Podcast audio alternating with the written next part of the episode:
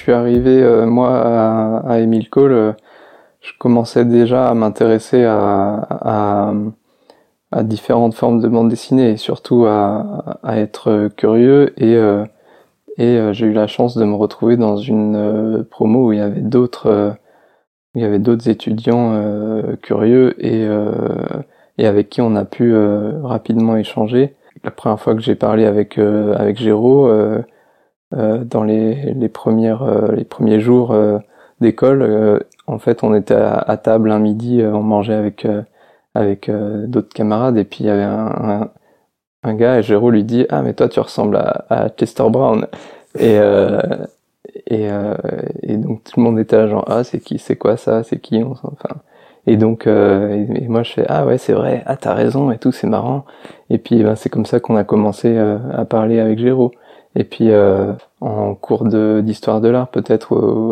on nous parle de de bande dessinée depuis les origines.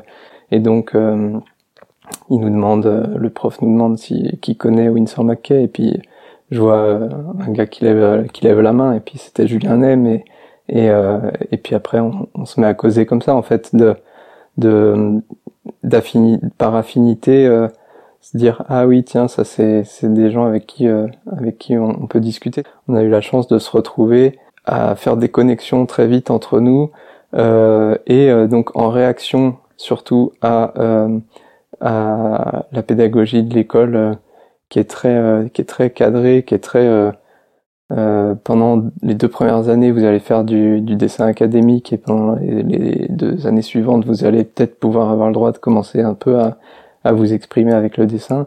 Et ben nous, en réaction à ça, dès le début, on s'est dit ben non, on veut juste, on veut aussi pouvoir s'éclater avec le dessin euh, tout de suite. Quand on n'est pas, on n'est pas là juste pour dessiner des plâtres pendant 8 heures et et, et faire un, beau fusain pour montrer qu'on sait dessiner. On veut juste euh, essayer des choses et, se marrer aussi, quoi.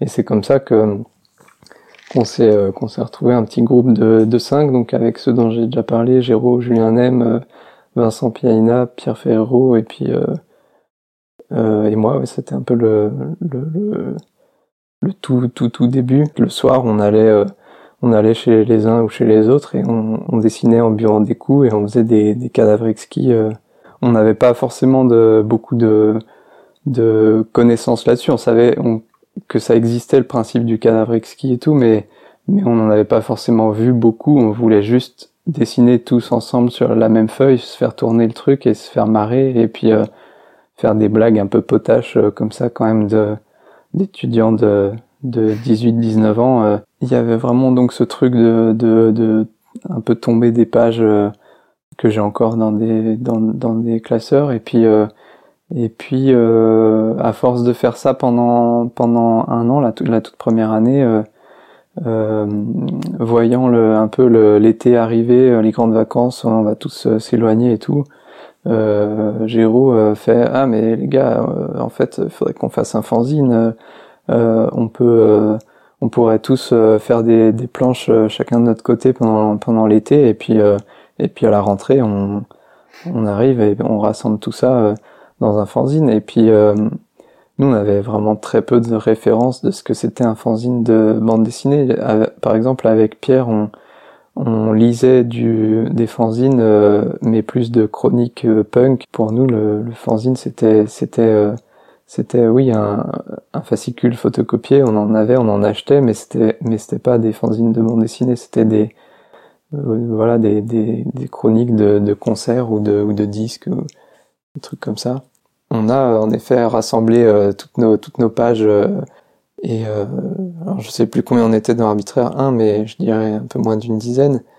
Et donc à la rentrée, on s'est retrouvé avec avec nos, nos photocopies de pages. On se dit voilà déjà on va on va photocopier nos, nos pages et ensuite comment on fait pour avoir un avoir un, un fascicule, quoi, un, un, un, bouquin euh, qui rassemble tout ça. Donc, euh, on, a juste euh, découpé les photocopies pour les coller sur sur des feuilles A3 en imaginant ce que ça allait faire une fois qu'on allait faire des recto verso pour faire une espèce d'imposition un peu un, petit peu instinctive comme ça, et on est allé au, au magasin de photocopie à, côté de chez moi avec nos avec nos montages ciseaux colle qu'on a posé direct sur la photocopie. Et puis et, voilà c'était vachement marrant quoi.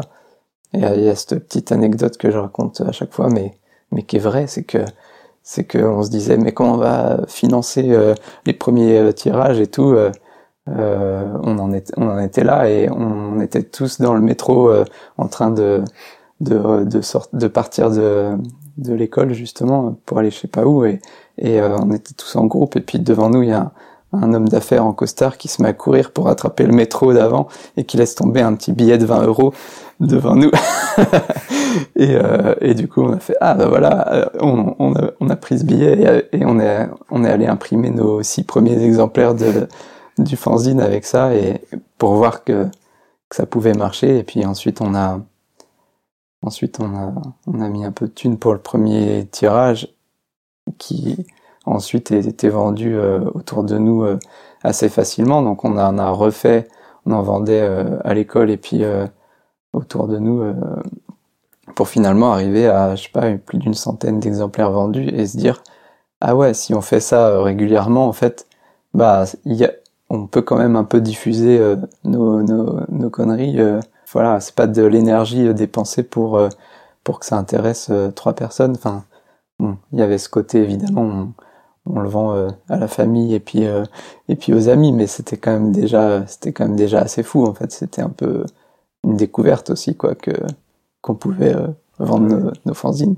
Et donc après on a on a continué à, à en sortir deux par an. Après en fait c'est juste ça s'est juste enchaîné on a voulu un petit peu améliorer le, le la qualité du de, du fanzine, euh, bah, évidemment au niveau du, du, contenu, mais ça, de toute façon, on était en train d'apprendre, en train de, de progresser. Euh, ça s'est fait un petit peu tout seul, mais après, au niveau de la fabrication, ça c'est un truc qui m'a tout de suite intéressé, moi, de, de m'occuper de l'impression, le façonnage, essayer de comprendre, décortiquer les livres euh, que, que j'avais pour voir comment ça, comment, comment on pouvait euh, s'en servir dans, dans, nos productions à nous. Et, euh, et donc, euh, ben, il y, a eu par exemple l'évolution, c'est un peu qu'à partir du numéro 3, on a, on a eu une couverture en couleur.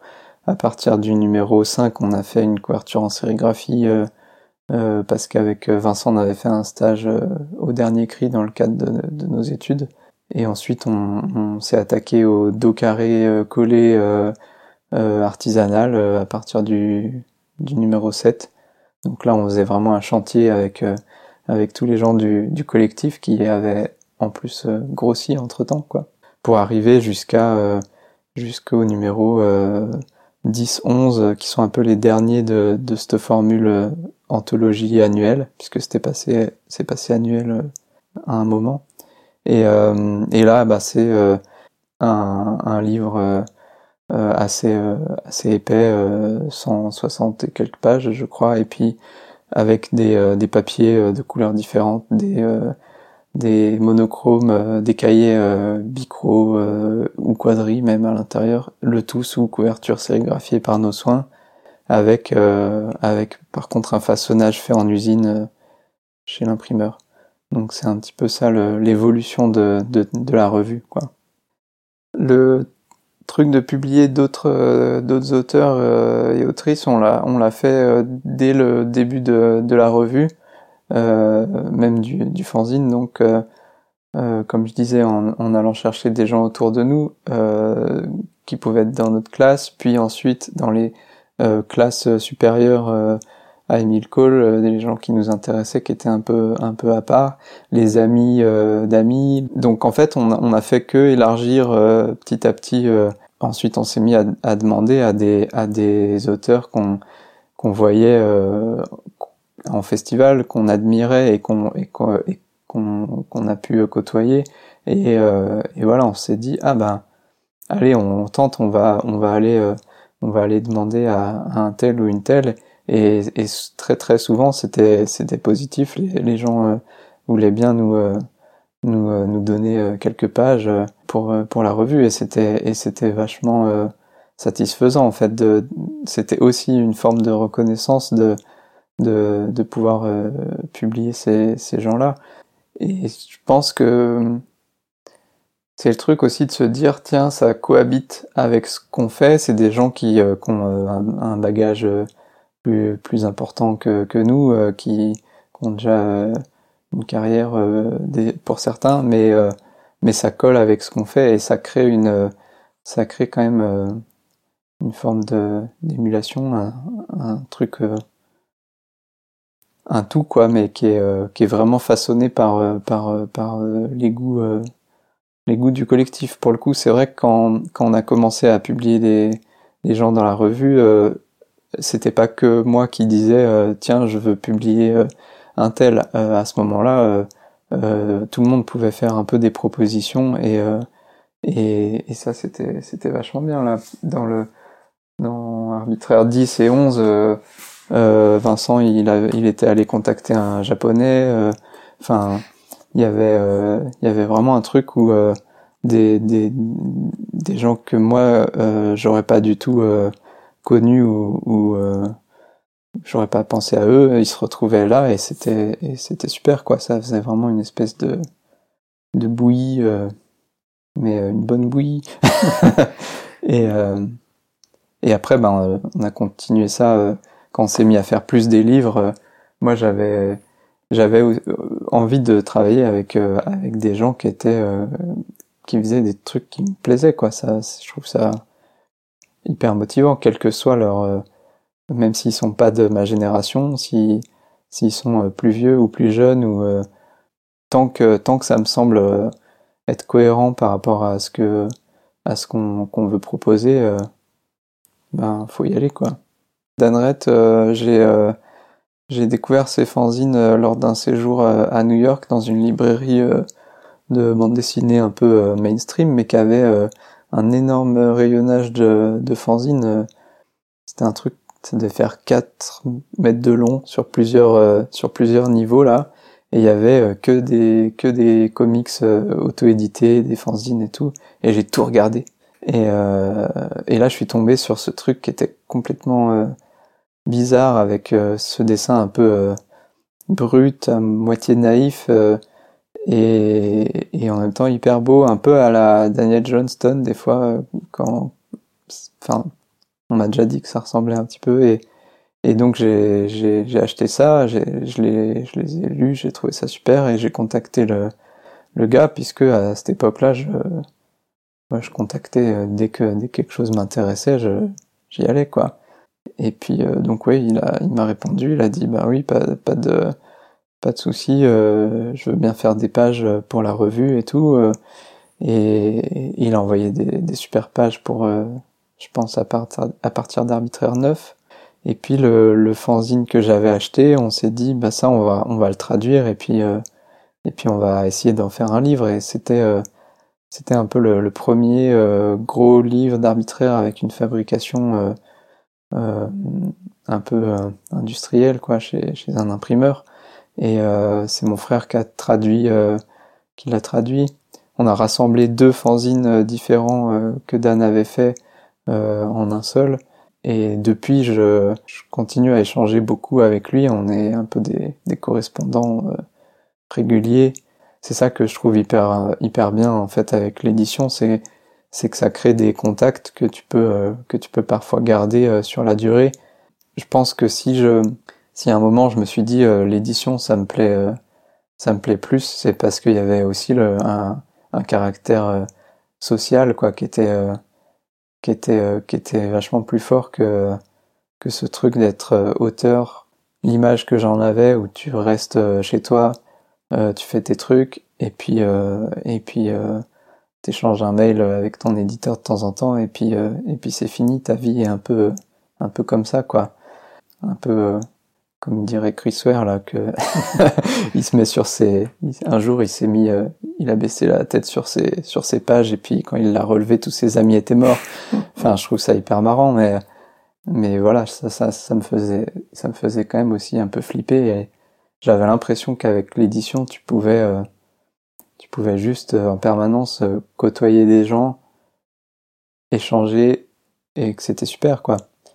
C'est pas, enfin c'est pas aussi simple que ça, mais mais c'est vrai que quand même, je crois que j'aime bien ce côté, ce côté-là.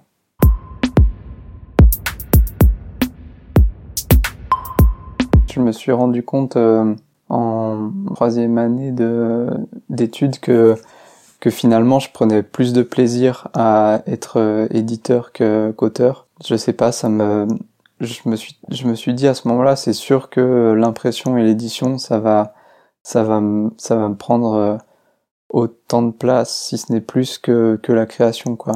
Et, euh, et donc, je, j'avais toujours évidemment envie de, de, de, faire mes pages euh, pour chaque numéro de la revue, pour euh, euh bah, les exercices qu'on devait, qu'on devait rendre aussi en cours à Emile Cole.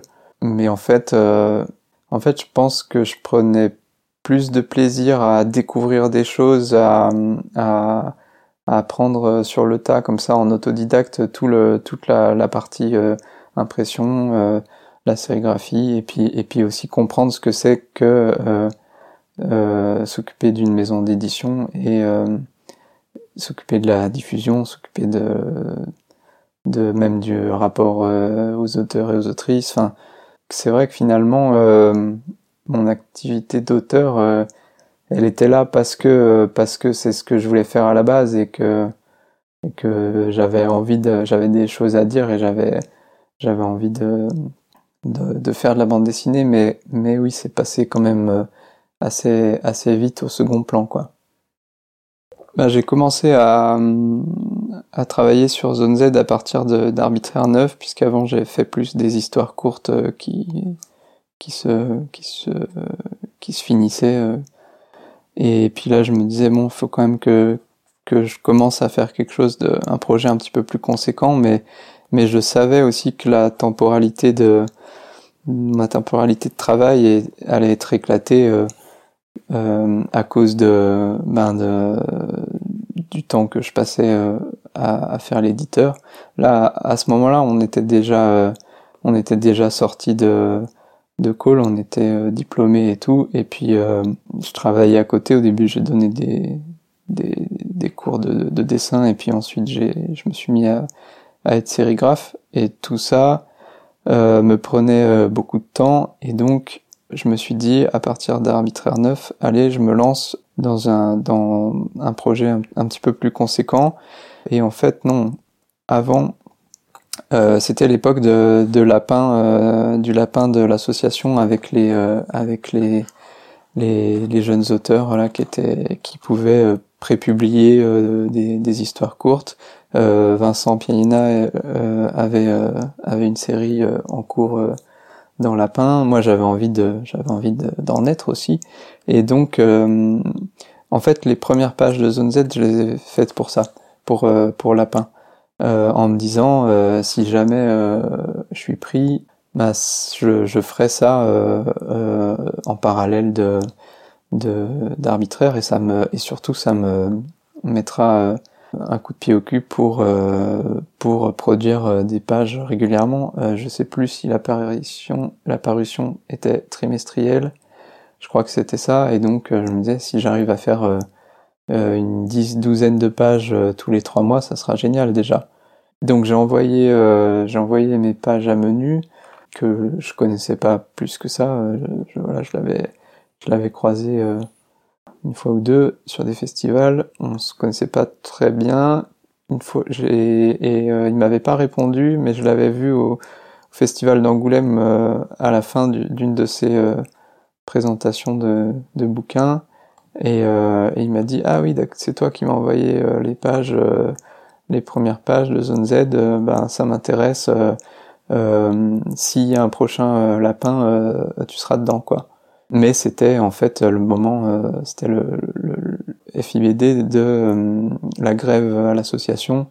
Donc c'était la, la période d'incertitude totale sur l'avenir de de l'assaut et en effet euh, menu euh, est parti ou s'est fait mettre dehors et euh, et il n'y a pas eu de il y a pas eu ce lapin qui qui m'aurait permis de de, faire ma livraison de, de pages régulière Donc, bah, j'ai quand même publié ces, ces neuf premières pages dans, dans Arbitraire 9 en me disant, voilà, je vais je vais faire ça je vais faire ça une fois par an je vais essayer d'en faire le maximum.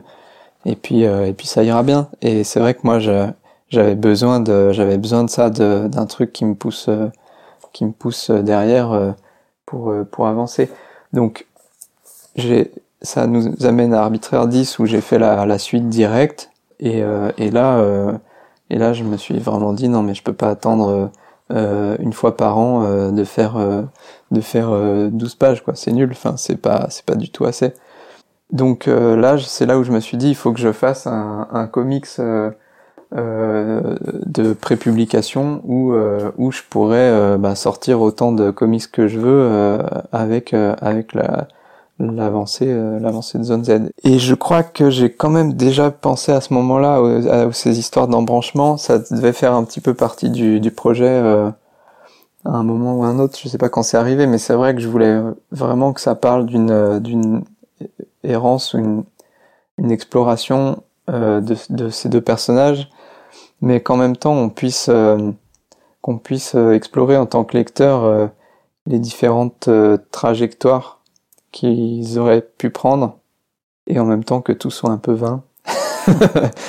Comme si il y avait un truc de, se dire ah bah tiens à cet endroit-là s'ils avaient bifurqué ça aurait donné ça.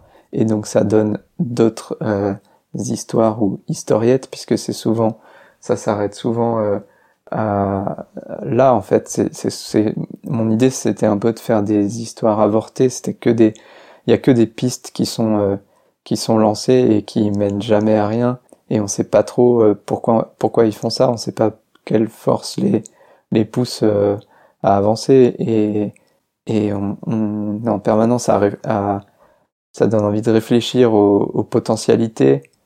Mais en même temps tout est un peu nul. Un truc comme ça. Et euh, donc à partir de euh, arbitraire 12, euh, j'ai commencé à faire une non 11 pardon, j'ai commencé à faire une déviation, c'est-à-dire que donc les comics c'était la suite directe de des épisodes d'avant, mais le 11 lui était une déviation à partir du 10. Et là je me disais ben dans la revue je continuerai cette déviation. Et dans les comics je continuerai le ce que j'appelle un peu le tronc principal, qui est euh, ce que j'imaginais être un livre à la fin, mais qui m'empêcherait pas d'aller papillonner et d'aller euh, faire des pages euh, dans d'autres revues. Par exemple, si on si m'invitait à participer à une revue, eh bien je pouvais partir de d'un endroit donné de l'histoire et et créer une une dérivation. J'avais tendance à à écrire le, les, les histoires, le scénario euh, juste euh, avant de, de, de faire l'épisode. Donc euh, en gros, je, je crayonnais entre, enfin je découpais entre 10, 15, 20 pages. C'était mon épisode. je le, je le, je l'ancrais et et après je savais pas forcément où ça allait aller mais en même temps j'ai aussi pris beaucoup de notes donc petit à petit j'avais quand même des scènes que je savais que je voulais mettre, mais je savais pas quand elles allaient arriver exactement. Et surtout, je les, je les peaufinais vraiment euh, au moment de, au moment de la création. C'était pas, ça, oui, je laissais quand même assez euh, le, le, champ libre à l'improvisation, euh, mais, mais jamais en improvisant une page puis une autre. Toujours par, par chapitre, quoi. Mais des chapitres qui finalement sont, sont, mixés, quoi, sont sont, mis bout à bout. Il y a ce truc où en fait il y a toujours des, scènes, euh, des cases où ils marchent, et puis ils arrivent à un endroit, il se passe un truc, et ils en repartent et ils marchent. Donc en fait ça permet de faire des, transitions très simples. Je finissais un épisode sur une case où ils partent dans le lointain et puis le et puis quand je reprenais j'avais juste à aller faire euh, arriver en marchant vers nous et puis c'était reparti quoi c'est vrai qu'il y avait ce côté euh, répétitif euh, mais oui je je sais pas je c'est bizarre mais j'avais un peu envie qu'on sente ce truc quand même de l'ennui aussi donc c'est paradoxal parce que c'est quand même un peu ce qu'on tout ce qu'on ne demande pas à une bande dessinée de de, de, de nous ennuyer mais mais j'avais envie parler de cette thématique-là, entre autres. J'aime pas trop ou je sais pas trop dessiner les visages euh, d'humains euh, normaux quoi. Enfin, c'est un peu un truc, euh, on en voit partout tout le temps et, et j'ai l'impression que que faire quelque chose d'un petit peu à côté, c'est ça ça me ça me fait un peu ça, ça peut être parfois drôle, parfois ils ont très peu d'expression. Enfin, j'ai pas envie que qu'on les voit en train de, de se marrer ou en train d'être triste ou en train de, de je sais pas quoi. Ça, c'est le côté aussi, euh, le visage euh, un peu, les visages un peu, un peu impassibles de, de, de la bande dessinée euh, franco-belge ou, enfin, je sais pas, il y a ce truc, j'ai l'impression de, ou, ou même, ouais, dans, dans Arthur et Zoé. alors c'est différent, ils ont, ils ont des expressions, mais il y a ce côté un peu tampon des visages et et ça, ouais, c'est un truc, euh, c'est un truc que, j'aime bien. Mais euh, je pense que mon mon intérêt euh, dans le dans le dessin, il, il est vraiment hyper éloigné de des de l'être humain, quoi, dans dans son.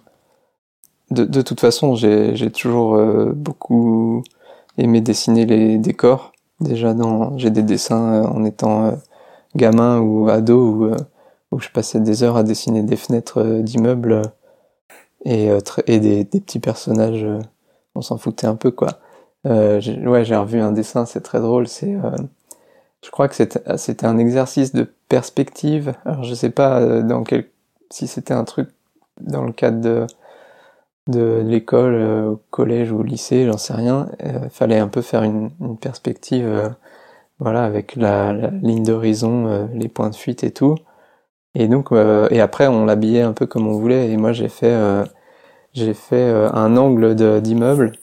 Il y a un côté, c'est des immeubles d'affaires hyper clean avec avec un peu une voiture, une voiture de luxe et tout. Et le même immeuble, mais mais l'autre face, c'est hyper ghetto avec des fenêtres toutes toutes pétées et puis des, des gens qui font du skate et du graffiti, tu vois. Et je me suis dit, il y a déjà un truc un peu un peu comme ça de, de, de bien aimer euh, dessiner le, les immeubles qui, qui, qui partent en morceaux et euh, esthétiquement je suis vachement attiré par le par euh, les décharges, les travaux, les, les tas de les tas de, détritus, de gravats, trucs comme ça, c'est des trucs que je peux rarement m'empêcher de photographier ou de, ou de dessiner.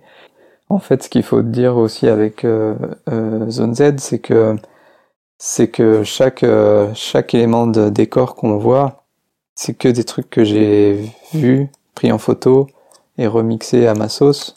Et donc, quand j'ai commencé à travailler là-dessus, j'arrêtais pas de prendre des photos dans la rue ou en déplacement en bagnole de tout de tout ce qui me de tout ce qui m'entourait et de voir un peu tout le tout ce que d'habitude on essaye d'oublier, de camoufler, notamment dans les œuvres de, de fiction, euh, que ce soit en bande dessinée ou, autre. Euh, quand on fait un immeuble, ben on fait un truc un peu. Euh, la plupart du temps, on fait on fait un rectangle avec des rectangles pour les fenêtres et et, et on, on oublie un peu les fils qui dépassent et les fissures dans les murs et les et moi j'ai envie de dessiner que ça presque. Enfin c'est ce qui me, ce qui m'intéresse, c'est tous les trucs qui font que qu'on voit que le que le temps passe peut-être, je sais pas, que les trucs sont euh, sont euh, construits, mais en fait ils sont aussi très vite détruits. Il y a cette, euh, j'aime bien, ah, je vais reparler, c'est marrant de Daniel Johnston. Il y a une chanson dans laquelle ça dit All that is made is made to decay, et je trouve ça hyper renversant en fait de se dire que que tout ce que tu fais, tout ce qui est construit, tout ce qui existe, ben en fait tout se détériore quoi. Il y a rien qui, ça peut pas, euh, ça peut pas rester en l'état, ça peut pas euh, euh, s'améliorer tout seul. Enfin, les êtres vivants c'est pareil. Mais mais du coup ouais, ce, truc de pour en revenir aux photos, ouais, ce, ce truc de de prendre des des photos dans la rue, en fait, je l'ai fait pendant des années. Je l'ai fait au début avec des petits appareils de merde que j'avais toujours dans mon sac, des appareils numériques, et je prenais des photos à la volée en marchant, en faisant du vélo. J'ai déjà pris plein de photos en conduisant en voiture. Et à un moment, j'ai regardé, euh, à la fin, euh, Zone Z, j'ai regardé euh, dans mes dossiers combien j'avais de photos et il y en avait genre 13 000, quoi. et, et heureusement, là, j'ai un peu arrêté, j'ai un peu arrêté de faire ça. Je, je, sors mon appareil que quand il y a vraiment un truc où je me dis, ouais, ça, plus tard, ça fera un super, un super décor ou un truc. Mais en fait, avant, je, je prenais ben, les plaques d'égout, une fissure dans le trottoir et euh, en fait, je pourrais, euh, je pourrais parler de, de, plein de, de plein de scènes de, de Zone Z et dire bah ça, ça se passe à ça par exemple euh, quand ils rentrent dans le dans le terrain vague et que et que ça devient une espèce de terrain vague infini de, de désert comme ça, bah c'est à Vaux-en-Velin, euh, à côté de là où il y a le carré de soie. Et c'est des trucs, ben je, je, je passais en bagnole à côté, je vois, euh, je vois un truc qui m'intéresse, euh, je me gare euh, et je m'y traille et je prends plein de photos et je me, je regarde ça sur mon ordi quand je, quand je, je dois écrire un épisode ou que, ou que l'épisode est déjà écrit mais que j'ai besoin des petits éléments dans le décor. J'utilise, j'utilise tout ça à ce moment-là, quoi. Ça, j'ai continué à le faire tout du long pour Zone Z et à, et à vraiment m'en tenir à ce principe. Mais par contre, quand je quand j'ai commencé des charges, je me suis je me suis dit ouais, faut, je peux pas refaire euh, la même chose. Euh, j'avais de toute façon envie de changer de de processus à plein de niveaux. Mais euh, là, je me suis dit bah je vais pas regarder de, documentation, je vais pas regarder de photos, ou alors j'irai chercher dans mes photos d'autres choses que ces habituels morceaux de, ville euh, existants. Euh, c'est devenu, euh, c'est devenu facile pour moi de, de dessiner juste un sol jonché d'ordures et qui ça devenait plus schématique forcément mais il y a eu un moment où, ouais je me suis j'ai voulu me passer de ça en tout cas après par exemple bah là j'ouvre il y a cette double page, ce, ce, strip euh, avec euh, uniquement des, des, arbres morts ou en tout cas en mauvais état. Euh, et ça, c'est que des, c'est que des arbres que j'ai que j'ai pris en photo à un moment ou à un autre qui m'ont plu. Il y en a un qui est à l'entrée de Genève, route des jeunes. Il y en a un qui est un truc du parc de la Tête d'Or à Lyon, un truc exotique. Il y en a qui sont du, du Diwa. Et donc oui, je me suis servi un petit peu différemment de, ma documentation par la suite. Et dans des charges, j'ai mis beaucoup plus de, de choses euh, personnelles euh, euh, camouflées d'une manière ou d'une autre, mais, mais c'était presque plus un, un, une sorte de journal intime hermétique, quoi.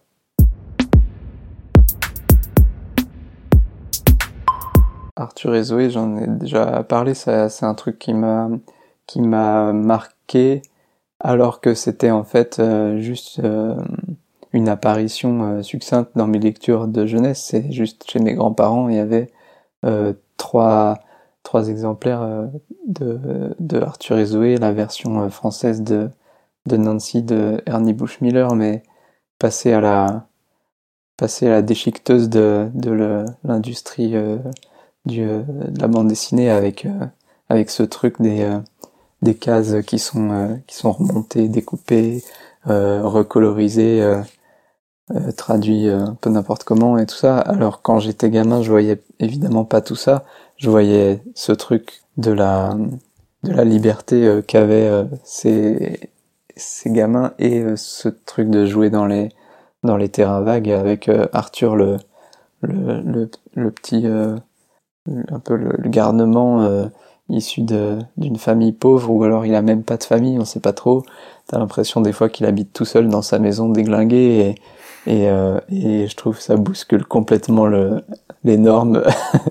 et donc ouais dans euh, Arthur et Zoé, ouais c'est vraiment un truc quand je suis retombé dessus adulte dans les vides greniers, ça m'a tout de suite ben, rappelé les, ce que j'avais lu, que entre temps j'avais j'avais récupéré et et je me suis mis à vouloir tous les acheter parce que c'est juste hyper bien à lire en fait. Enfin c'est en fait j'aime autant lire la bande dessinée expérimentale qui va me qui va qui va essayer de de retourner le, le médium et le, lui faire euh, lui faire prendre une direction euh, inattendue que un truc euh, contraire qui va vachement mettre un cadre à un cadre formel mais mais qui est quand même mais qui est quand même aussi plein de créations plein de je sais pas d'une d'une énergie communicative en fait ce truc des la bande dessinée populaire, euh, c'est juste, euh,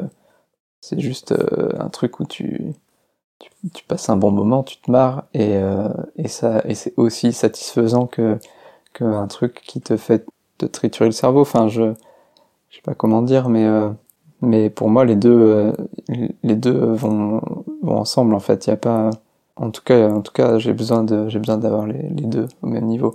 Et et donc c'est vrai que aussi ce truc de d'aller chercher euh, les vieilles séries euh, complètement euh, bizarres, sorties de sorties de nulle part et surtout souvent sorties de de l'association de la création et de l'industrialisation de c'est un peu le début de l'industrie culturelle où il faut faire un peu du, du, du volume et tout, faut produire, faut sortir les trucs à, la chaîne. Et donc ça crée vraiment des, des étrangetés euh, pas possibles quoi hein, que qu'on retrouve euh, euh, autant dans les Elvi France que dans les les traductions de des trucs flamands que les, les Martin le Malin les trucs comme ça c'est juste c'est juste trop beau en fait comme c'est enfin c'est des fois c'est du ratage magnifique quoi.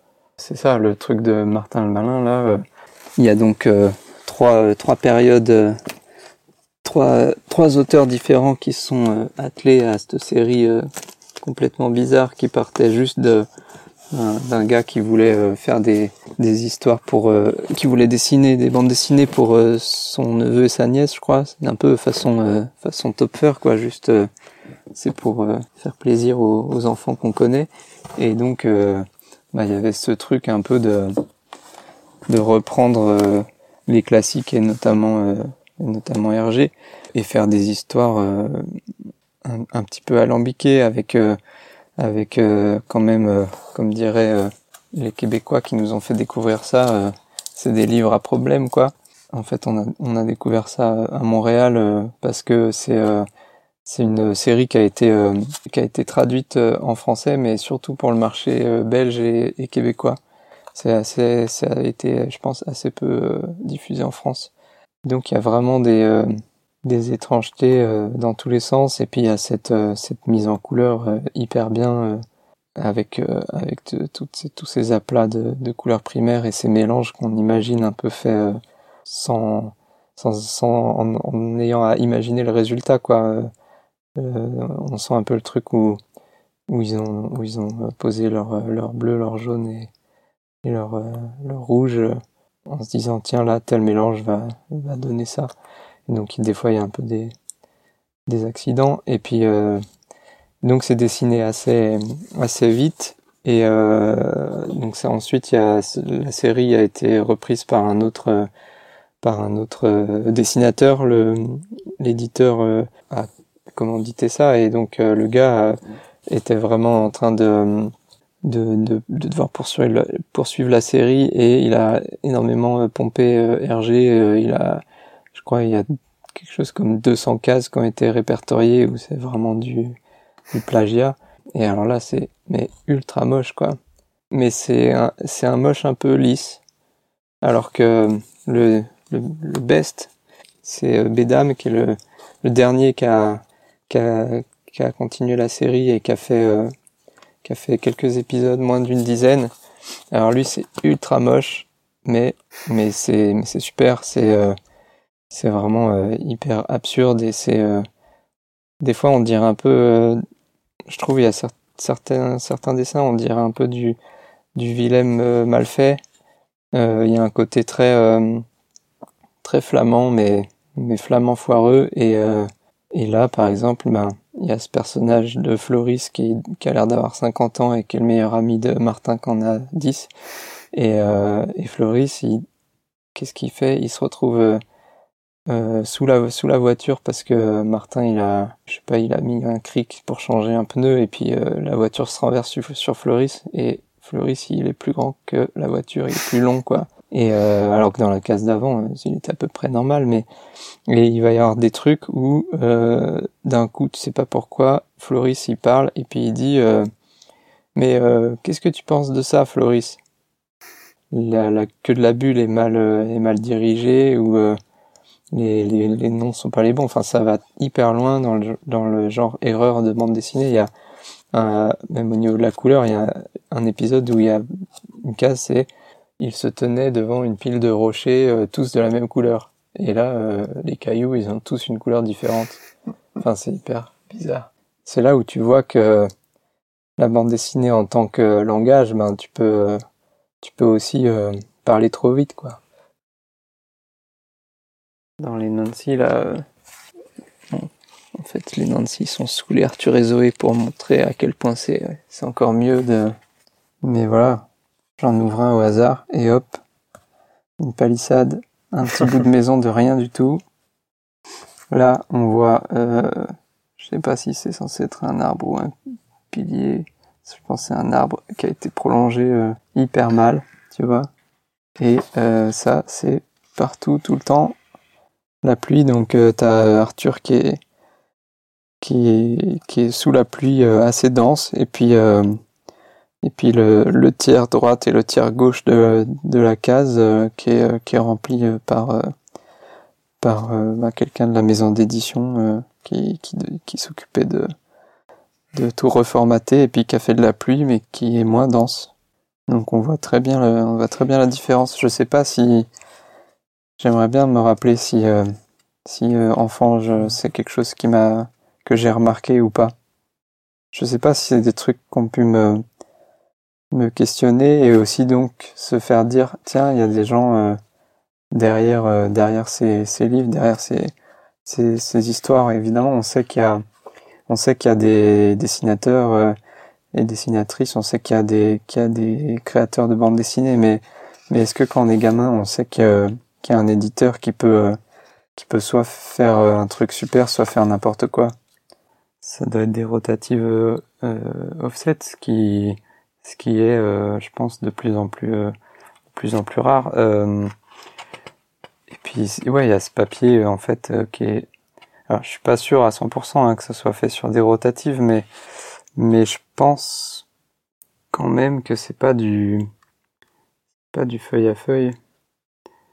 C'est peut-être ça qui crée qui crée ce ce rendu, mais je sais pas. Ou alors, euh, ou alors c'est des feuilles, à, c'est du, c'est de l'offset feuille à feuille, mais avec des euh, des cyan, magenta et jaune qui sont euh, qui sont un peu différents de de ce qu'on connaît. Je pense qu'ils sont peut-être plus transparents.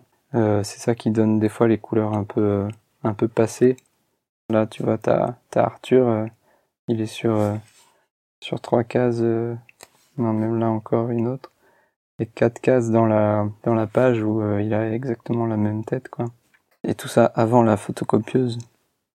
Et euh, non, ça, ça, ça vaut le coup. Là, les trois, les trois volumes euh, c'est donc euh, tous les, premiers strips de. Là, c'est quoi les années? Là, c'est 49-51, mais donc tu as encore les, les tomes d'avant. Mais je pense que ce qui est repris dans Arthur et Zoé, c'est